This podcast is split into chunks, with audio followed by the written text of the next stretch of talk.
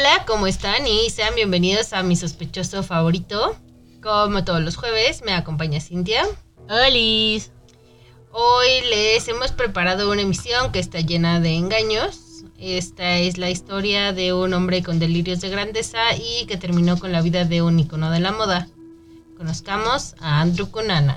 Debido a lo sangriento de este caso, se recomienda la discreción del oyente. El siguiente episodio puede contener descripción de violencia y abuso que algunos pueden encontrar ofensivos. Extremen precauciones en los escuchas menores de 12 años.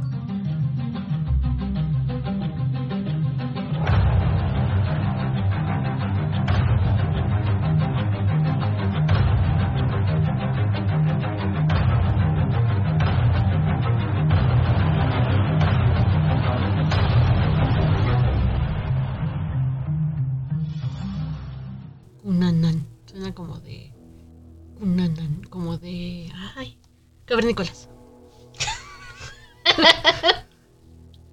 Bailando alrededor del fuego. Cunanan, cunan. Ajá, así, así. Con lanzas. o antorchas. Andrew Philip Cunanan nació en National City, California, el 31 de agosto de 1969. Fue el más chico de los cuatro hijos de Modesto Cunanan, un estadounidense de origen filipino, y Marianne Silachi, una estadounidense de ascendencia italiana. Genes raros. O sea, no raros en el sentido que sean malas nacionalidades, sino una mezcla Una muy... combinación rara, ajá, que no es como así que digas, ay, tan común. Ajá. No tan común. Ajá. Modesto Cunanan no asistió al nacimiento de su hijo Imagínate Andrew, que no fuera modesto. que fuera súper. Sí. Yo digo, no lo sé. Modesto Cunanan no asistió al nacimiento de su hijo Andrew porque se encontraba sirviendo en el cuerpo de marines durante la guerra de Vietnam, justo en el 69. Oh, recuerdos de Vietnam. Recuerdo flashbacks de Vietnam. Ahora que me vacunaron fue flashbacks de Vietnam. Sí. En 1981, su padre lo inscribió en la escuela independiente The Bishop's School en el barrio de La Joya, allá en San Diego. Es una, en la escuela fue recordado como brillante, hablador e interesante. Y tenía un co- coeficiente intelectual de 147. Supongo que eso es muy alto. No sé cuál Sí. es el coeficiente intelectual normal. Mira, En mi cara. la gente busca el coeficiente intelectual. Pues porque era rarito, güey. Mira, el coeficiente intelectual promedio es 100. Yo quiero hacer mi test. Hay que hacerlo. Sí, pero no ahorita. vamos a salir en menos 100. ya sé. Oh, demonios. Bueno, entonces él tenía su coeficiente intelectual de 147, 47 puntos arriba De lo normal. de lo normal. Y ya por eso se sentía mucho, ¿no? Pues sí, su cerebro, su cerebro obviamente trabajaba de una manera diferente, por eso tenía ese coeficiente intelectual. Cuando entró a la adolescencia, desarrolló una reputación como mentiroso prolífico y contaba historias fantásticas sobre su familia y su vida personal, sobre una vida llena de lujos y privilegios, que, o sea, no vivía en la pobreza, pero pues tampoco era millonario, o sea, era una persona promedio. Ujú. También cambiaba su apariencia de acuerdo a lo que sentía que era lo más atractivo en el momento o en otro. O sea, como para encajar con diferentes grupos. Todo pues lo que fuera conveniente para su, su supervivencia social.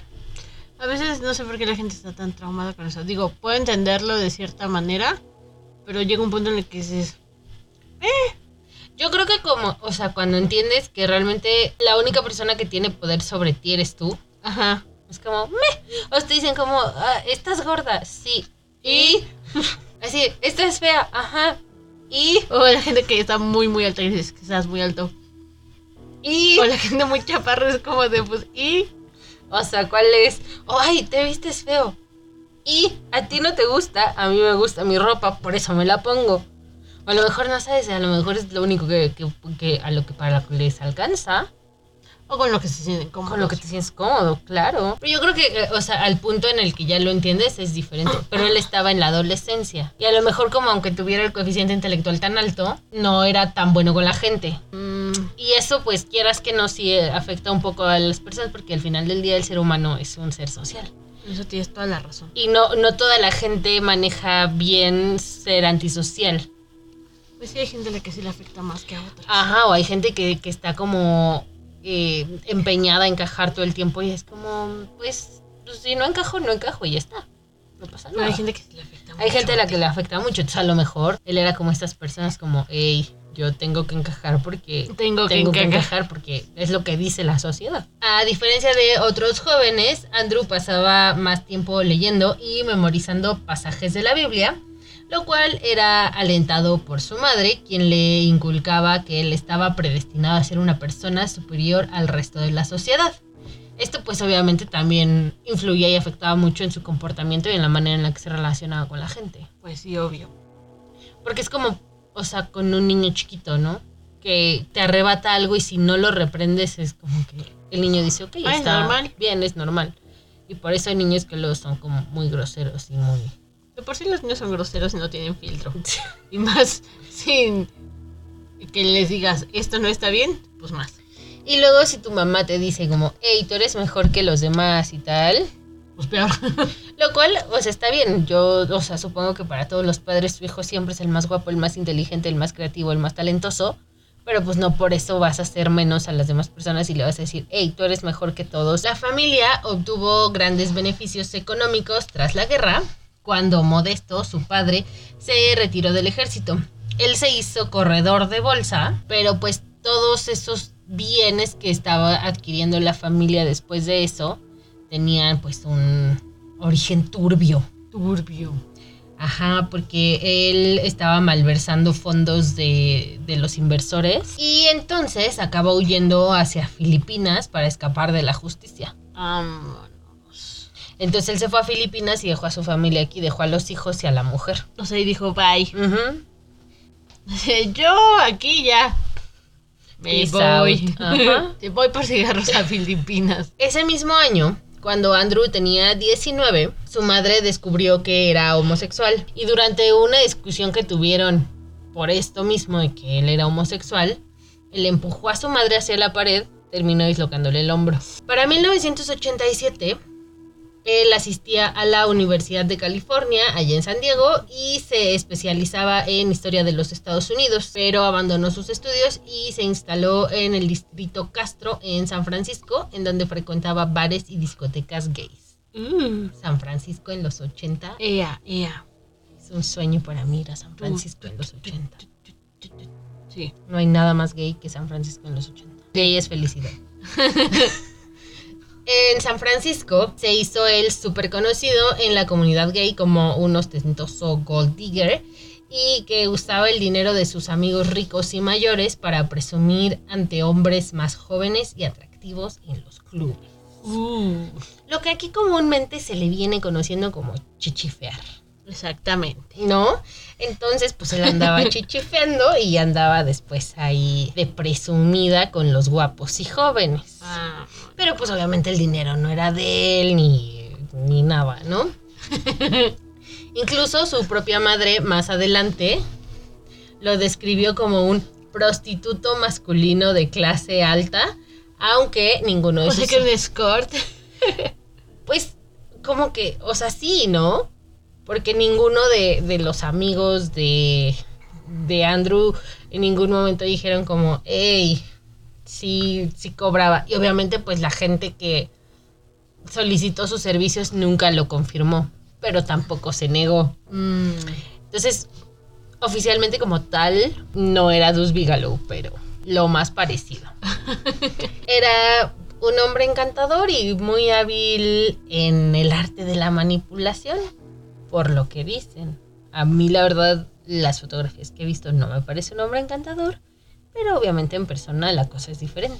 déjame en persona a veces las actitudes. El trato, ajá. Por ejemplo, ahora que está de moda este de. El güey de Tinder. Yo neta no entiendo cómo No, cayó. o sea, o sea.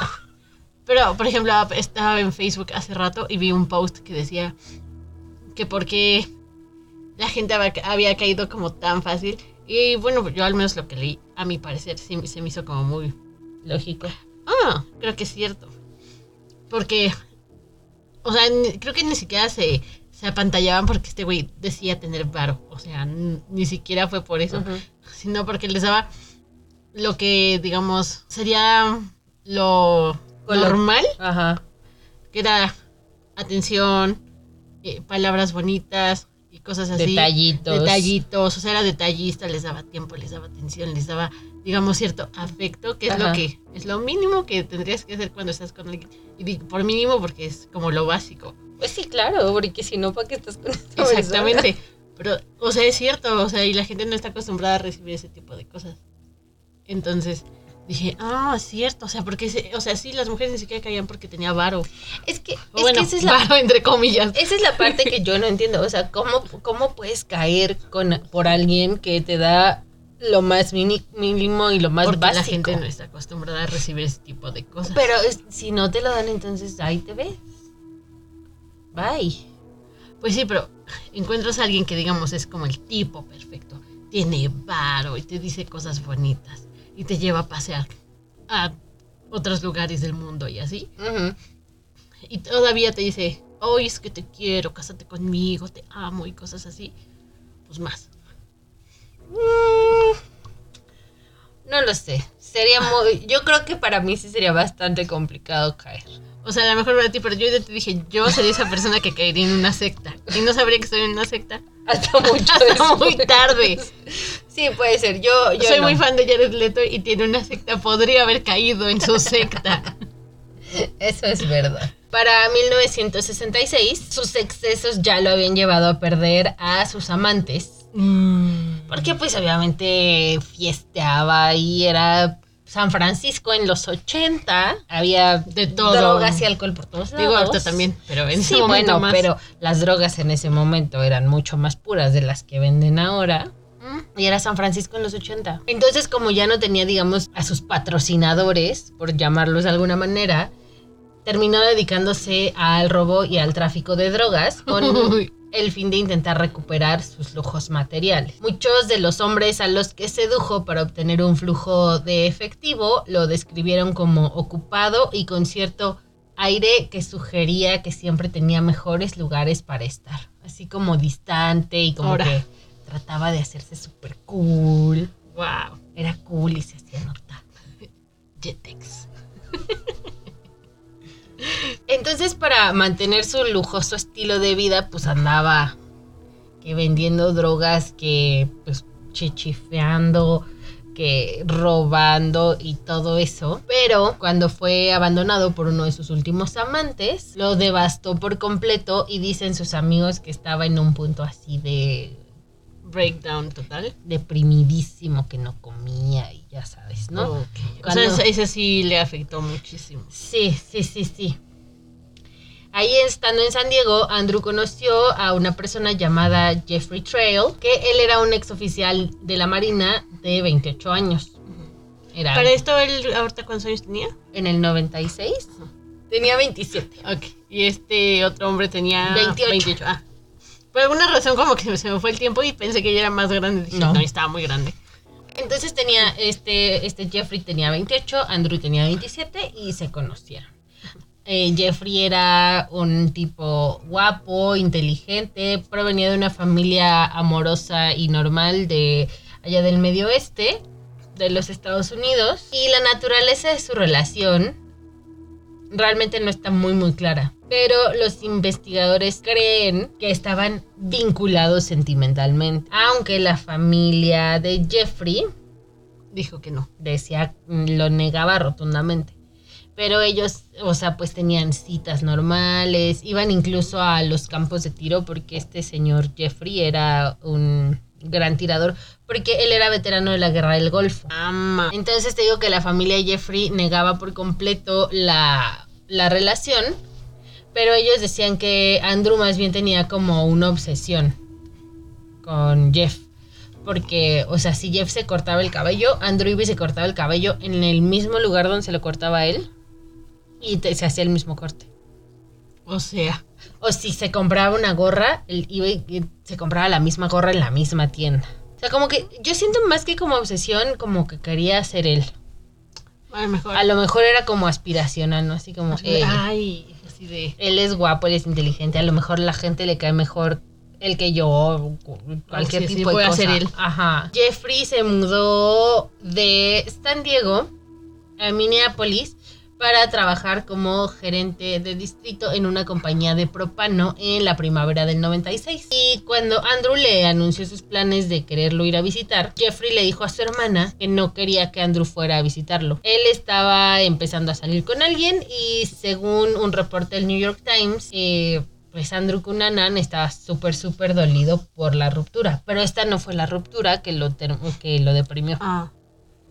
O sea, como fue como antes. Está un poco vinculado.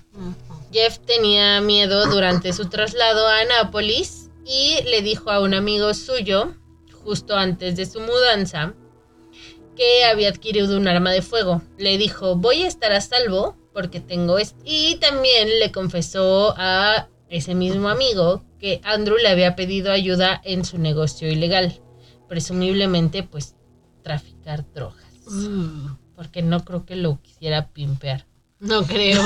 Para abril del 97, Andrew le dijo a algunos amigos que después se volvieron testigos que se dirigía a Minnesota para resolver algunos negocios con un viejo amigo. Jeffrey Trail fue encontrado el 29 de abril de 1997 muerto. Eh, lo golpeó con un martillo y lo enrolló en la alfombra del piso de David Madson. David Madson es la persona con la que, ter- la que terminó con Cunanan Ah, y lo dejó devastado. ok. Entonces, o sea, era como un triángulo amoroso, por así decirlo. No, esto era esto nos va a llevar a David Madson, que es la siguiente víctima. O sea, imagínate, imagíname estoy en mi paredcita con mis hilitos rojos. Ese meme del señor Sí, así. Yo. Ok. ¿Ok? David Madson tenía 33 años. David y Andrew habían salido. Tiempito. De X amigos, nos divertimos, nada serio. Chill. Todo cool. Los dos se conocieron en una noche de fiesta allá en San Francisco en 1995 y su conexión supuestamente estaban ahí fue bastante chispeante. Sus amigos consideraban que Madson era carismático, extrovertido y un pacificador. O sea, como que Andrew era como súper, como que al ciento el tiempo y este dude era como un 50, un 40, así como que se compensaban así. Era un exitoso arquitecto en John Ryan Company, allá en Minneapolis. Y aparentemente Andrew se quedó deslumbrado por cómo Matson se comportaba ahí en San Francisco. Según reportes, David tenía un dálmata llamado Prince y conducía un jeep rojo brillante. Comía en restaurantes de lujo y los dos continuaron una relación después de que David regresara a su base de operaciones allá en Minneapolis. Después de que David se regresó a Minneapolis, pocos meses después, él comenzó a distanciarse de Andrew quien describió a Madson como el amor de su vida. Esta fue la relación que ¿Qué? cuando terminó lo devastó. Wow.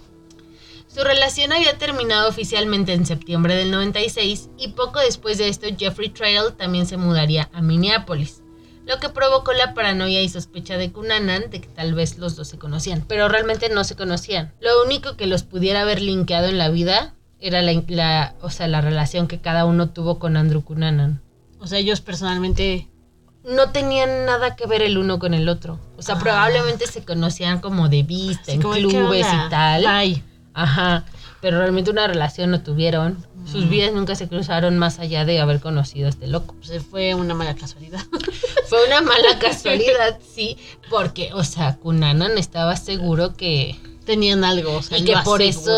Y aparte, como los dos se fueron a mudar a la misma ciudad por trabajo, Dijo, él pensó... aquí está. Este es demasiado. Ya salió el peine. Por eso me dejaron. Ah. Andrew llegó a Minneapolis en abril de 1997. Primero visitó a David y los dos salieron a cenar, a beber y luego fueron a bailar. Según los informes, Cunanan pasó la noche en casa de David Madson y la noche siguiente en casa de Jeffrey. Mientras David viajaba con su nuevo interés romántico, O sea, como que se fue el fin de semana. Andrew Cunanan invitó a Jeff a casa de David la noche siguiente. Trail fue descubierto muerto en el apartamento de Madson dos días después. Para esto, David Madson fue encontrado cuatro días después de que encontraron el cuerpo de Jeffrey. El cuerpo fue descubierto cerca de un lago a unas 50 millas de su casa y le dispararon. Para este punto, según los reportes que hay, como tratando de encontrarle una lógica a lo que estaba haciendo este señor, era que él creía que había contraído VIH. Este, Andrew. Y supuestamente fue, ya es que como estos centros donde te hacen la Ajá. prueba y te dan tratamientos y tal. Supuestamente fue a uno de estos lugares y según un consejero de San Diego, Cunanan fue y preguntó sobre el virus y según los informes le dijo al consejero, si descubro quién me hizo esto, lo atraparé. Pero Andrew realmente nunca se hizo ninguna prueba, ningún examen que lo confirmara ni lo negara. O sea, solo pensaba que lo tenía. Ajá, porque pues San Francisco en los 80 Sí. que fue cuando la epidemia del SIDA se desató y un chorro de muertes y al gobierno no le importaba y todo esto. Pero más allá de eso, Andrew Cunanan nunca se hizo una prueba así como, ok, pues vamos. O sea, no tenía nada para. No tenía, ajá, exacto. Andrew Cunanan dejó vínculos visibles con él mismo desde el principio. El cuerpo de Jeffrey fue descubierto en una bolsa de lona que tenía su nombre. Ah, para que no se. No, para que te identifiquen rápido, manito. Ándale. No, tenía, tenía el nombre de Andrew Cunanan. Ah, O sea, como tú, este... tú o sea, yo lo hago y yo, y yo la persona que estoy matando le, Le pongo pones- mi identificación. Como, como en el capítulo de Los Simpson cuando los asalta el gato y así de usted fue asaltado por el gato y ya ves que les deja su Ah, tarjeta sí, de presentación. Así. Así. Sí, para que sepan que fui yo. Sí, no, no se lo vayan a colgar a otra persona. También había un mensaje en el teléfono en la casa de Jeff de Andrew invitándolo a casa de David. Andrew le marcó a Jeff Y le dijo, "Te desde casa, casa de... de-". David Ah. y le dijo, hey, ven a casa de David. Y el otro, uhu, fiesta. Ajá, y el vamos". otro, ok. Sí. O sea, pero independientemente de la decisión que haya tomado Jeff o no, es como, dude, si ya lo habías planeado, ¿por qué le dejas un mensaje diciendo? O sea, me explico así como. Todo a- mal. Aparte, el güey llamó desde casa de la escena del crimen. Ah. O sea, llamó desde la escena del crimen. Mínimo hubiera intentado llamar desde un teléfono público. Es que yo creo que realmente no estaba pensando claro. O sea, obviamente se ve que no porque mató dos personas hasta ahorita. Pero yo creo que estaba muy cegado por lo que él pensaba que estaba pasando entre estos dos. O sea, como que realmente ni siquiera pensó en las consecuencias de... Ni, yo creo que también ni siquiera pensó que era lo que iba a hacer. Ajá, da esta risita. El Jeep rojo brillante de David Madson fue utilizado por Andrew para llegar a su tercera víctima. El 4 de mayo de 1997, el magnate inmobiliario de 72 años, Lee Miglin, fue encontrado muerto en el garage de su casa allá en Gold Coast, en Chicago, Uh, la mañana del 4 de mayo. O sea, mató a estas dos personas en Anápolis. ¿Era Minneapolis? Son muchas polis. Ahí decía Anápolis, te lo juro. Es Minneapolis. Ahí está, Anápolis, sí existe. Bueno, entonces maneja desde ahí hasta Chicago a matar a este otro señor que fue atado con cinta adhesiva y fue apuñalado más de 20 veces con un desarmador. Y Sí, le, tenía odio. le cortó la garganta con una sierra. Uy. ¿Normal? O de las otras. No, normal. Su esposa, Marilyn, se alarmó cuando Lee no se presentó como estaba previsto para encontrarse con ella en el aeropuerto. Y le habló a la policía. Para esto, pues como ellos eran ricos y poderosos ahí en Chicago, obviamente Todo en chinga. se movilizaron. Y como, Porque gente con varo. y como los otros dos muchachos, o sea, no es que no fueran gente con varo acomodada, pero pues mira, eran gays. No eran así como este señor que era un magnate de las bienes raíces. Entonces, como que sí se estaban investigando sus asesinatos, pero No tan rápido. Ajá. No, con, no con urgencia. no con la misma urgencia que con la de este señor. Entonces la policía y ella regresaron a la casa y encontraron la puerta abierta de la casa, la cocina estaba desordenada y se habían robado el Lexus verde de Lee. Yo Mm. también hubiera dejado el Jeep por el Lexus. Fíjate que sí me gustan los jeeps. Son, están chistosos, parecen como de juguete en gigante, pero me gustan. Pero el Lexus, todos sus asientos tener son un de jeep. piel. Sí me gustaría tener un jeep. Pero el Lexus es muy lujoso y aparte es súper espacioso.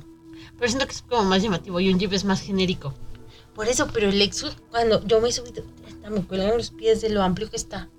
A mí en todos lados me cuelgan Así los en todos pies. lados te cuelgan los pies. A mí no, por eso a mí me sorprendió el Lexus. Bueno, Entonces, la familia de Mingling siempre ha negado que Lee o que su hijo Doug Mingling, de 25 años, que era un actor en ascenso, salió en la película de Harrison Ford. o ¿Quién es la que quién sale en el avión presidencial? ¿Es Harrison Ford? sí. En el avión presidencial. Es lo único que sé de Harrison Ford es Star Wars. Y Indiana Jones. Este. Entonces eh, sale en esta película del avión presidencial. Y supuestamente Andrew y el hijo se conocían a través de amigos de ahí de San Francisco. Pero realmente la relación tal cual no está confirmada entre ellos. O el por qué. Pero no había señales de entrada forzada. Y se señaló durante la investigación que Lee era un hombre mayor, rico y socialmente influyente. Era el tipo que Cunanan investigaba minuciosamente, según dijeron los investigadores. Pero yo creo que sí se conocían, porque no matas así a alguien que no conoces, ¿Quién sabe? No. gente que está bien loquita. pero le, le prendes fuego. No necesariamente. No, es, es un asesinato muy, muy personal. Mm, No lo sé. Porque al, al marino, a Jeffrey, lo mató a martillazos. A David le disparó con la pistola de Jeff. Y a este señor lo apuñaló 20 veces con el desarmador, lo ató a la silla con cinta y encima le cortó la garganta con una sierra. Sí. Más bien es, es, es ya como más. Siento que era un crimen más pasional. Por eso pues, lo conocía. Tenían una relación por ahí de la índole que tú quieras. No sé, a lo mejor no es tanto de que lo conociera, pero a lo mejor también sí se hizo ideas de los otros dos güeyes, que no se hizo ideas con este señor. Mm, también puede ser. Uno no sabe.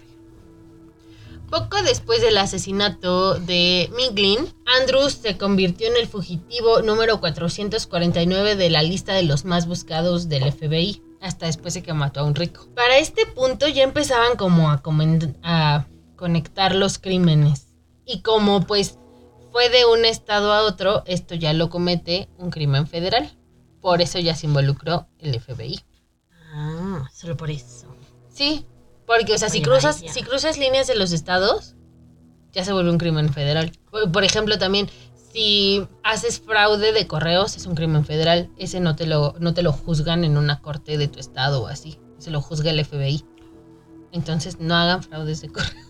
No hagan fraudes, por favor, en, general. índole. Pero de correos menos, es- está muy penado. Para este punto, los investigadores ya comenzaban a perseguir a Cunanan como el hombre responsable de los tres asesinatos. Porque obviamente empezaron como a conectar los puntos y dijeron como, ¿por qué el jeep de esta persona está en la casa de este señor? Pero pues nunca, obviamente nunca lo alcanzaron, o sea, si no, la historia sería diferente. Las pistas obvias sugieren que tal vez Andrew quería que lo atraparan o al menos que lo involucraran con algo con lo que había hecho era como pues a lo mejor persona de interés o algo así no tal cual como sospechoso pero pues sí era muy muy descuidado No, ¿tú crees? y pues no pasó mucho tiempo, desgraciadamente, para que cayera la siguiente víctima, porque el 9 de mayo de 1997, Andrew comete su cuarto asesinato en Nueva Jersey. Pues este güey ya andaba con... Con todo. Dijo, nada, de aquí soy. Esto ya me gustó. Sí, de hecho, la manera en la que él hacía, o sea, en la que él este, mataba, no se considera tal cual como asesino serial. Tiene otro, otra terminología, como un asesino itinerante, algo así como Israel Key. Es un asesino itinerante porque no... O sea, él sí sabía a quién, a quién le iba a hacer las cosas, no era como tan al azar. Pero por ejemplo, Israel Kiss mm, era más al azar, pero era itinerante también porque no mataba en un solo lugar.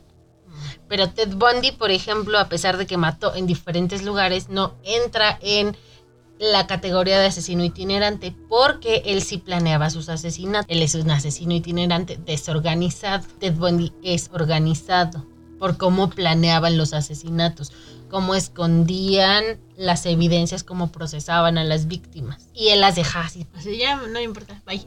Sí, o sea, casi casi pasaba como Bart con las ollas. Mírenme, mírenme, estoy matando. O sea, entonces esta vez mató a William Reese, un cuidador de 45 años en el Cementerio Nacional de Finns Point, allá en Pennsville, Nueva Jersey, y fue encontrado muerto en la oficina del cementerio el 10 de mayo. Le habían disparado en la cabeza y su camioneta roja había desaparecido, reemplazada por un Lexus verde con matrícula de Illinois.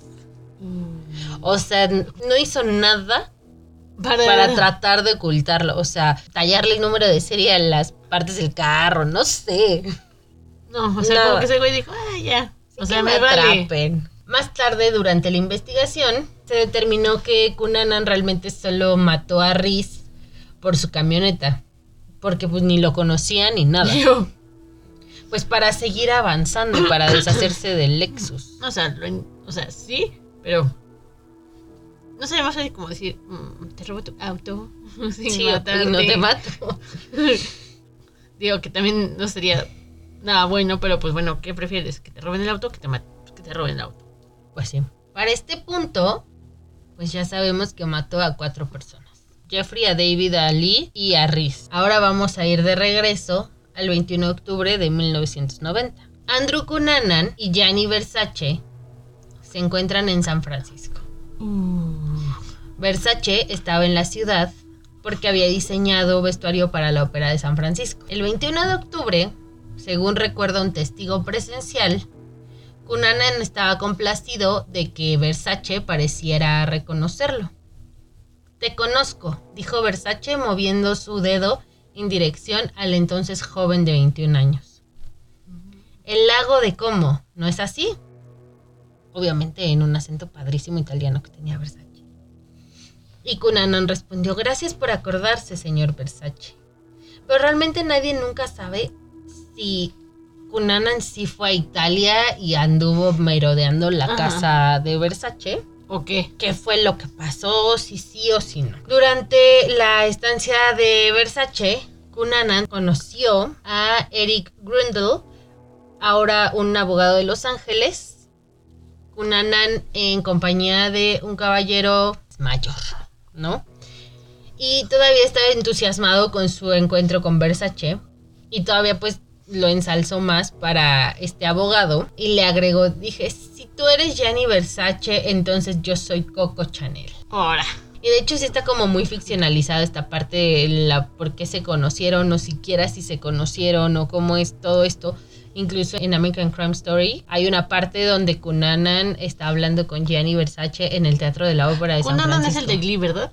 Sí, Darren Criss, tan guapo. No me acuerdo cómo se llama. El de Glee. Sí, Darren Criss. Está Cunanan y con Versace en el teatro y están hablando y así. Entonces Cunanan le dice, no, es que mi familia tiene, se exporta plátanos desde Filipinas y así, por eso somos ricos y tal.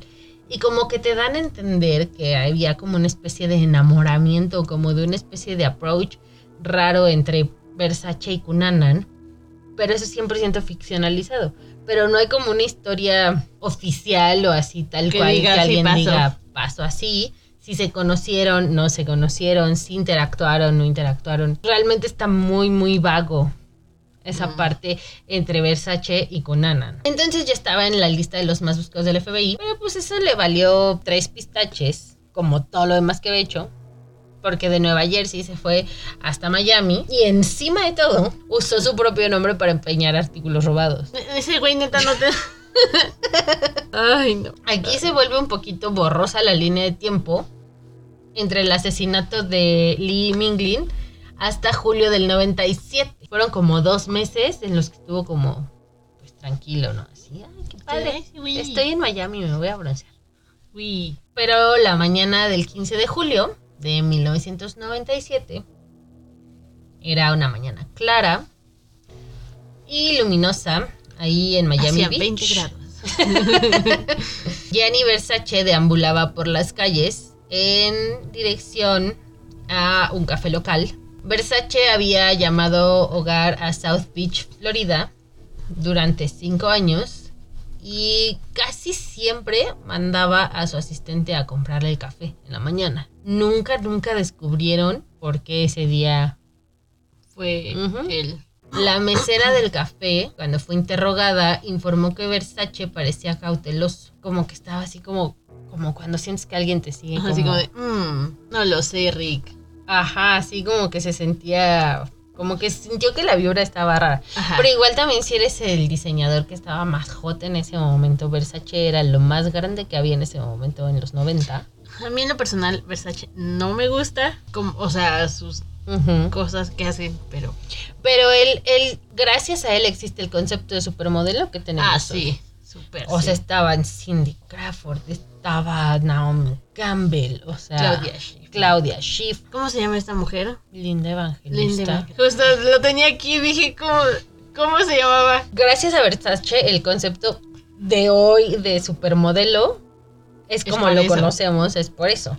Entonces, no había nadie más grande en el mundo de la moda en ese momento Gianni Versace. Entonces, obviamente, pues si eres Versace, igual dices como, ay, como que te da ansiedad y miedo. paranoia, ¿no? Así como todos son muy normales. Ya me voy de Y aquí. aparte son feos. Después de comprar el periódico local, regresó a su mansión en Ocean Drive, un tramo de calle de alrededor de 15 cuadras, que es conocido por hoteles Art Deco y casas arquitectónicamente inusuales. Cuando regresó a su mansión, Casa Casuraina, fue cuando ocurrió el desastre. Hay testigos que aún debaten la naturaleza del ataque, pero pues los resultados fueron lo mismo. Ok.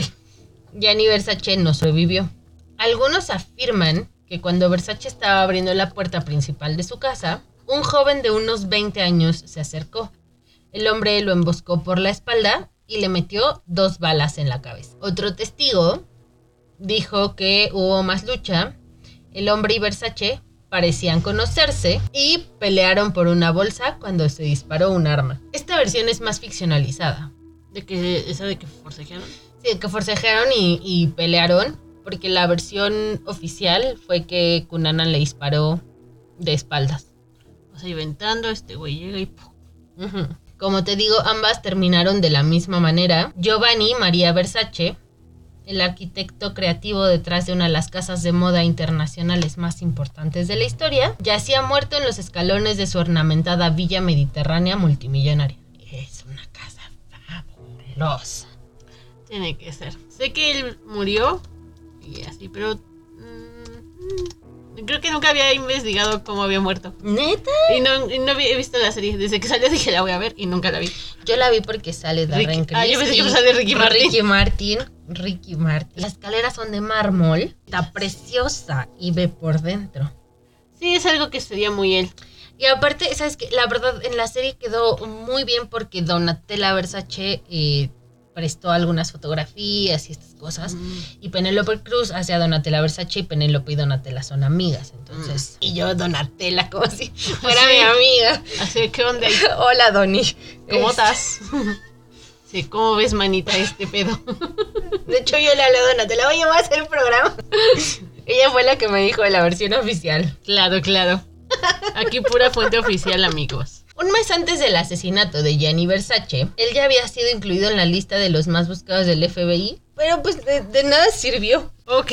O sea, de nada sirvió porque al final del día ya había cuatro personas antes muertas. Y luego le disparó a Versace, pero cuatro días antes de dispararle a Versace estuvo a punto de ser detenido en una tienda de sándwiches en Miami. Porque estaba como, ya sabes que pasan este segmento de los más buscados del FBI así. Y esto según la serie, y también hay un reporte similar. Llegó este dude a pedir un sándwich a la tienda y justo cuando entró estaba el segmento. El trabajador como que medio lo reconoció y así, entonces como que habló, pero se tardó en darle el sándwich y él como que se puso nervioso y tal y se fue.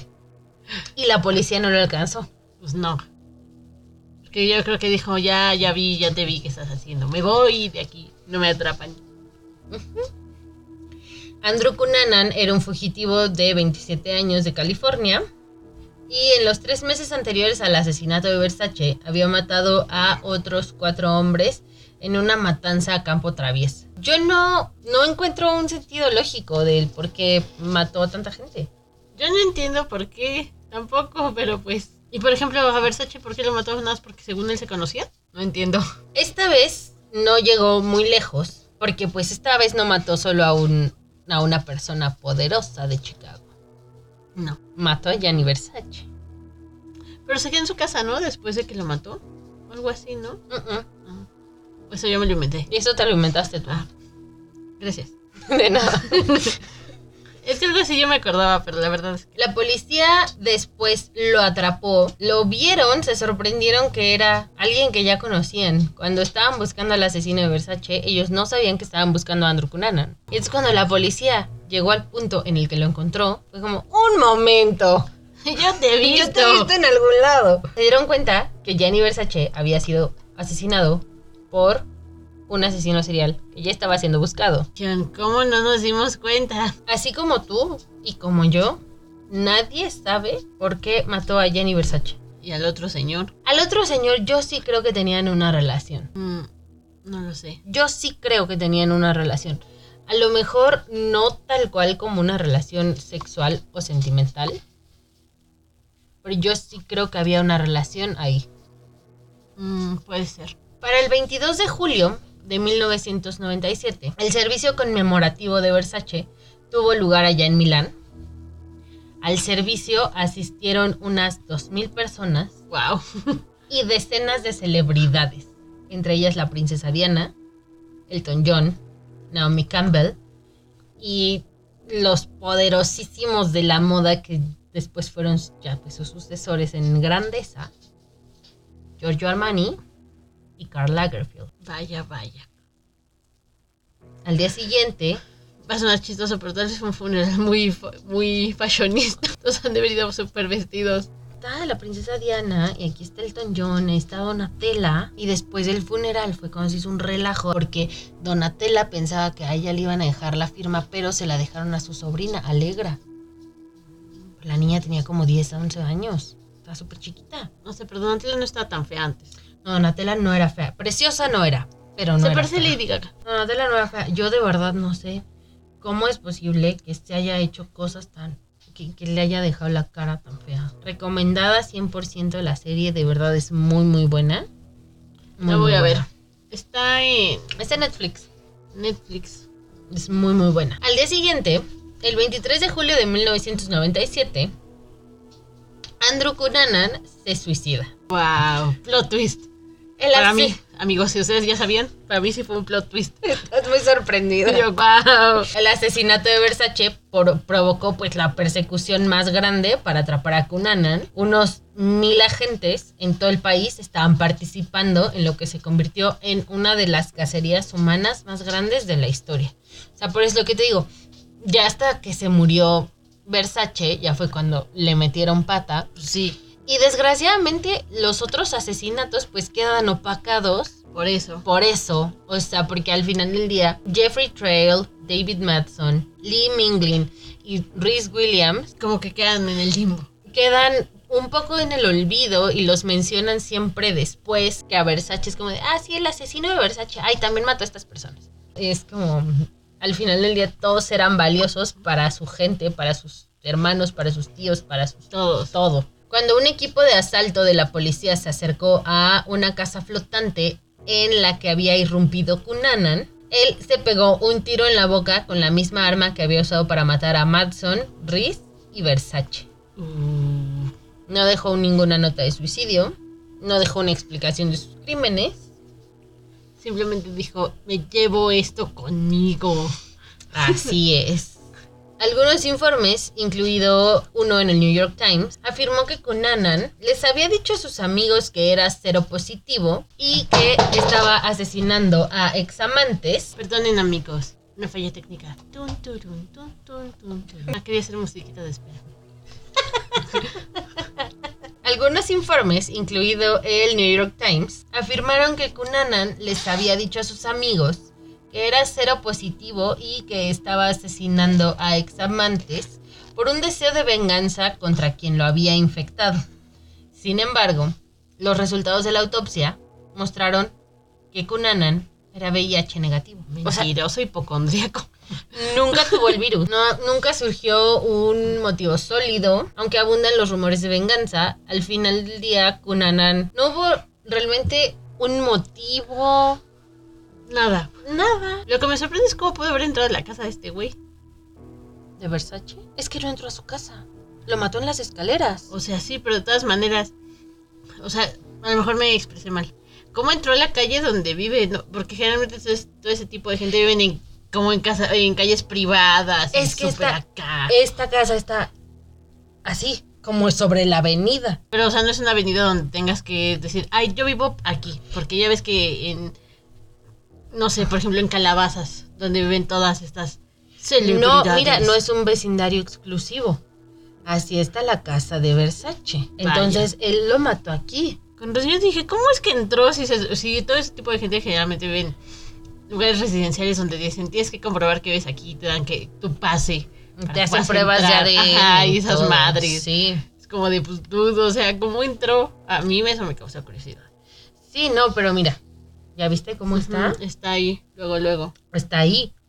A mí lo que me sorprende es que no tenía seguridad afuera. Ajá, o sea, por eso te digo, o sea, se me hace raro. El examen posterior de su comportamiento, a partir de los informes, indican que pudo haber sufrido un trastorno de comportamiento antisocial y un trastorno de personalidad caracterizado por la falta anormal de la empatía. O sea, en pocas palabras, era un psicópata. Básicamente.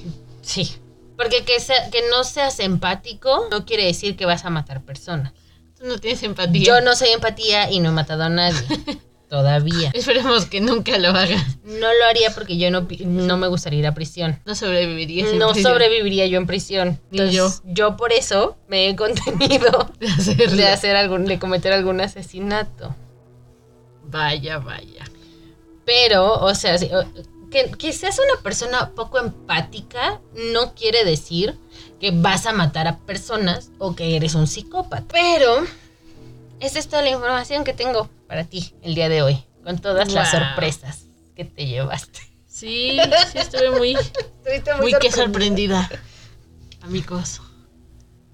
Pero sí, o sea, yo sabía que ya, o sea, neta sabía que, obviamente sé quién es Gianni Versace, sabía que ya no existía y dije, mm, Pero está nunca bien. supiste. nunca, la bien. verdad nunca he investigado porque, o sea, cómo se murió, quién lo mató. No, Pues ahora ya lo ahora ya lo sabes. sé. Wow.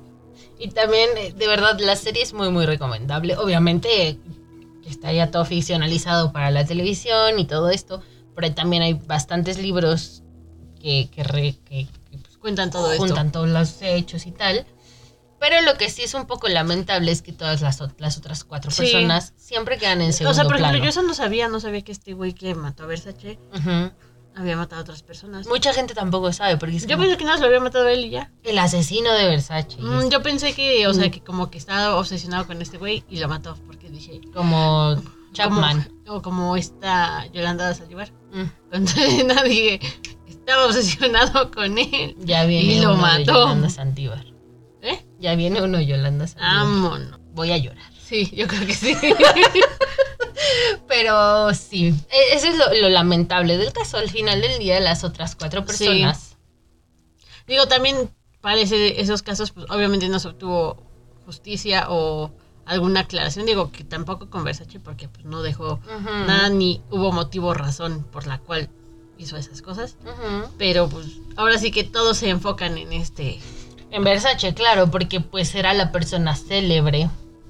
obvio. Que, o sea, si te fijas, como que fue como en aumento, ¿no? Fue, por ejemplo, eh, Jeffrey, David, que eran personas, digamos, ciudadanos de a pie, Ajá. más comunes. Eran exitosos cada uno en su propio campo, pero no eran célebres. Luego se va con Lee Mingling, que es un magnate de eh, las bienes raíces, y entonces ya sube la vara, ya la policía interfiere, interfiere el FBI, y luego entonces ya viene el otro señor, este, Rhys Williams. Yo sigo sin entender cómo es que neta no. Te digo, o sea, cómo llegó hasta Versace, o sea, me sorprende, Diría Forrest Gump, shit happens. la verdad. realmente no hay un, un motivo, no hay un por qué, no hay... y todos se murieron y al final del día la gente, digamos, común, entre comillas, quedó en el olvido. Siempre se refieren a Andrew Cunanan como el asesino de Versace, Versace, sí. cuando es el asesino de otras cuatro personas y el de Versace. Vaya, qué mal. Qué mal. Pues sí, esto es todo por hoy. Eso es todo, amigos. Muchas gracias por acompañarnos en esta emisión más de Mi Sospechoso Favorito. Eh, recuerden que fotografías se encontrarán en nuestra página de Facebook. Nos encuentran como Mi Sospechoso Favorito. Y también no olviden darle seguir y o suscribir en donde quiera que nos escuchen. Nos encuentran en Spotify, en Google Podcast y en Apple Podcast. Y también nos encuentran aquí el próximo jueves. Hasta la próxima. Bye.